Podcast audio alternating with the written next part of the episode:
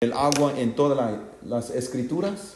Por ejemplo, en el diluvio de Noé, en las aguas del Mar Rojo, por la que cruzaron los israelitas, fue símbolo del bautismo. Y um, agua del templo, en Ezequiel, y también agua del río Jordán, donde Jesús fue bautizado.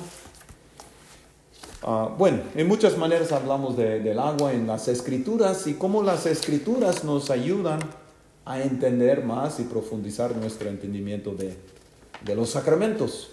Pero también funciona al revés. Ya sabemos más o menos de los sacramentos y podemos entender mejor las escrituras, ¿verdad? Entonces ya tenemos poco mejor ah, penetración y entendimiento de, de, cómo agua en las escrituras es un símbolo del bautismo. Entonces tiene doble, doble filo ah, en nuestro estudio para aprender más de los sacramentos y también aprender de los, ah, de los libros de la, de la Biblia. Ah, y también quiero decirles muchas gracias por sus preguntas y comentarios, porque eso me ayuda a mí a, a adaptar el estudio a, la forma de entender de ustedes, porque cada uno tiene su propia experiencia de la Biblia. Ah, algunos la han, estudiado muchísimo y ya tienen muy buen conocimiento de la Biblia, otros tienen muy poco, no por falta suya, sino no, no han tenido tiempo, tienen las preocupaciones del mundo y de la familia y de todo lo que tiene que hacer y no tiene tiempo para dedicarse. Ah, entonces no estoy diciendo que uno es bueno y otro es malo, simplemente son las circunstancias de la vida, que a veces nos permite estudiar, a veces no nos permite estudiar. Pero ustedes ya ahora quieren estudiar más y comprender y aprender más de la Biblia y les ah, felicito su deseo. entonces, ya hemos tratado de la, eh, del bautismo, y también de la Eucaristía. ¿Se acuerdan un poquito de lo que hablamos de dónde se encuentra pan y vino en la Biblia? En Génesis con el, el rey y sacerdote Melquisedec, en Génesis capítulo 14. Y luego el rey David es rey, pero se portaba como sacerdote y repartía a todo el pueblo de Israel pan y ah, uvas o pasas pero ¿en qué se conviertan las pasas? En vino. Entonces eh, eh, se, portaba como Melquisedec, sacerdote y rey. Y también ah, Jesucristo ah, compartía el vino y el pan de la Eucaristía ah, en la última cena. Y espero que la semana pasada, cuando celebramos la eh, Jueves Santo, quizás vino a su mente algunas algunos recuerdos de lo que estudiamos, ¿verdad? Porque eh, pasajes bíblicos de la, de la Biblia para la misa de jueves santo se toma de los eh, pasajes que estudiamos, ¿no? De Éxodo 12, ah, rociar la sangre del cordero, ¿verdad? Sobre los linteles, ¿cómo se dice? dinteles. Dinteles. Dinteles de sus puertas para que el ángel de la muerte no los maten, ¿verdad? Entonces, ah, todo eso tiene sentido, eh, no solamente para estudiar ah, la Biblia y conocer los sacramentos, pero para celebrar la liturgia. Para, ese es donde hace la diferencia. En, eh, la celebración de, las, de, la misa, la celebración de los el bautismo, celebración de reconciliación, celebración de confirmación. Ese es el momento en que hay un encuentro entre nosotros y Jesús. En la Biblia y también en, los sacramentos. Entonces, esa es más o menos la, idea, ¿no? De por qué estamos estudiando la Biblia para que tengamos un encuentro profundo y permanente entre el cristiano, la cristiana y su Salvador. ¿Ok? Y ya, uh, ya llegó. Son galletas, padre, si gusta de una galleta con su café. Okay. No pan y vino, pero galletas y café. y galletas y café. Muchas Tengo gracias. lasaña luego. Oh, ok, muchas gracias, muchas gracias. Especialmente para el Padre Juan. y Yo se la Muy- preparo. Muy amable, muy amable, muy amable. Ya sabe que siempre llego con hambre. entonces. Hay que darle de comer al burro, ¿no? Para que, para que jale. Padre. No, dice la Biblia. Pero se oye muy feo. Dice, dice, pero dice la Biblia. ah, eh, no me acuerdo exactamente dónde. mm, Primera carta a, San- a Timoteo. No debe de cubrir la boca de la, del, del ox que está ah, pisando la the grain. La, bueno, no me. Pues el pasto. No el pasto, eh, eh, la mm, Grain. grain es la Oh, Trigo. Trigo. ¿no? Trigo, ¿verdad? sí, el trigo. Ah, bueno, ok. Bueno, el punto es gracias. Gracias. Y haces, haces lo que la Biblia dice. No nos trajo, Bueno, ah, No si quieren hojitas, ver, perdón. hojitas no nos trajo hoy con los... Bueno, solamente lo que teníamos porque nos falta cumplir con la reconciliación. Es lo que iba a decir. Pero ya me, ya me acordé de Lucas 10. De Lucas 10. Si quieren ver rapidito, Lucas 10. Y solo para decirle a, a Guille, gracias. Adelante. Ok, entonces, Ándale, Guille, Lucas 10. Para darte las gracias. eh, Yo me saber.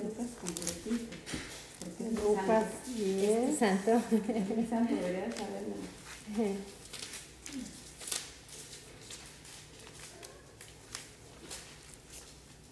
Todos así en buscando. ah, ¿verdad? 10, Lucas 10, cap- ah, versículo 7. Es lo que siempre leemos cuando vamos a bendecir las casas. Yo creo que he ido a casi todas sus casas para bendecirlas. Sí. Y leemos Lucas 10, es donde el Señor mandó a sus 70 discípulos a ir a bendecir casas y quedarse y comer en su casa. Y dice en versículo 7, permanezcan en la misma casa, coman y beban lo que tengan. ¿Por qué? Bueno, él lo dijo un poco más, en términos poco más delicados, porque el obrero merece su salario. Sí, ese es el punto. El obrero merece su salario y su salario es algo de comer. Y en Para esa- que siga luchando, para que siga jalando, ¿no? O sea, no dice nada. Y en esa Entonces, misma... pero en bueno, otra pero versión- se base en algo en el Antiguo Oh. Testamento que dice que no. Bueno, vamos a ver. Vamos a buscarlo de tarea, padre, déjenoslo. Sí, si quieren, bueno, luego, luego lo pueden buscar, sí, para no perder tiempo. Una pregunta en estos días de, de cuaresma, hace unos días, que qué diferencia era de apóstoles y discípulos. Oh, muy bien. Yo le dije que era lo mismo, pero no Sí, es, a, a veces es lo mismo, se, se intercambian los términos, pero tiene diferentes significados. Discípulo quiere decir estudiante. Entonces, así como tenemos, vi a tu, a tu hija Sofía en la escuela, la saludé, le, le asusté porque dije que voy a tu casa. está, está limpio mi cuarto, no sé. Padre, va a mi casa. Ah, pero bueno, entonces ella, Sofía, es discípula, estudiante. Pero apóstol viene de- del verbo en griego que quiere decir enviado.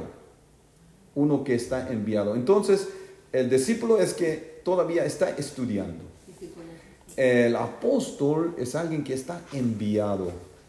Enviado para enseñar, para proclamar, para compartir la buena nueva. Entonces los apóstoles son los enviados, es decir, ellos son ahora los maestros. Entonces esa es la diferencia entre discípulo, que es estudiante, y apóstol es como maestro. Pero viene de la palabra en griego ah, enviado, el enviado, para enviar. Es lo que significa la palabra apóstol. Apóstol.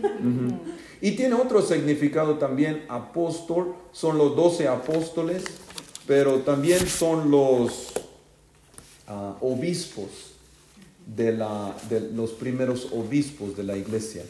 Entonces, desde entonces, desde los cuatro evangelios, Marcos, Lucas, Mateo y Juan, eh, la palabra apóstol tiene otro significado, tiene significado también de, no solo de maestro, pero también de obispo. Entonces todos los obispos desde entonces, desde los primeros doce, son los sucesores de los apóstoles. Y entonces tiene sentido maestro, tiene sentido enviado y tiene sentido de obispo. Eso es muy rico, muy rica la palabra ah, apóstol. Sí, sí, muy buena pregunta, muy buena pregunta. Ok, entonces eh, la vez pasada, que era como hace 20 años, que nos reunimos, ah, estuvimos tratando del, um, del tema de reconciliación. Hemos hablado de bautismo en las Sagradas Escrituras, hemos tratado con de ah, la Eucaristía en las Sagradas Escrituras y ahora llegamos a la reconciliación.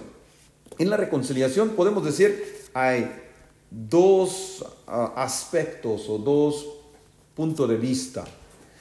Primero es el punto de vista del Antiguo Testamento. Los primeros, ¿cuántos son? 46, son 46, ¿no? 46 libros del Antiguo Testamento. ¿Son 46? Más o menos. Si usted dice sí, padre, te creemos, te creemos. Exactamente. Entonces, si preguntamos a nuestros hermanos separados, ellos dirán, son ah, 39. ¿Ok? Porque ellos quitaron siete libros del Antiguo Testamento. Por eso les pregunté, ¿verdad? No era pregunta cualquiera. Para ver si son católicos o protestantes. A quien estoy compartiendo la buena nueva. Ok, son católicos. Muy bien. Entonces, tratamos primero de los 47 li- 46 perdón, eh, libros del Antiguo Testamento. Y hablando de la reconciliación, primero tratamos de los efectos del pecado. Entonces, por en otras palabras, la mala noticia. ¿Qué, qué es el efecto de los pecados? Porque primero tenemos que ah, valorar y aprender qué tan malo es el pecado para poder ah, entender qué tan bueno es el- la gracia de perdón. Y eso es lo que nos falta hoy en día. Y me falta a mí. Ah, entender que el pecado es la cosa más fea, más horrible en todo el mundo. Y eso no lo cree mucho, muchas personas, ni muchos católicos. Si creemos que el pecado es tan mal, la fila para la reconciliación estaría por toda la calle Garrison. ¿Por qué hay solamente 5 o 10 personas en la fila para reconciliación? Porque no creemos que el pecado está mal. ¿Sí? Porque es, ah, ya, cometí adulterio, ah, ya, come- eh, eché mentiras, ya, robé, ya, eh, eh, chismeaba, ah, ya, pero no está mal. Dios me ama, Dios perdona, no tengo que preocuparme, no voy a confesarme. Así pensamos.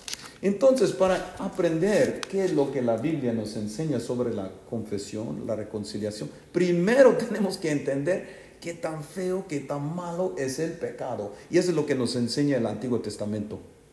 ¿Ok? Los 46 libros del Antiguo Testamento. ¿Y de qué hablamos?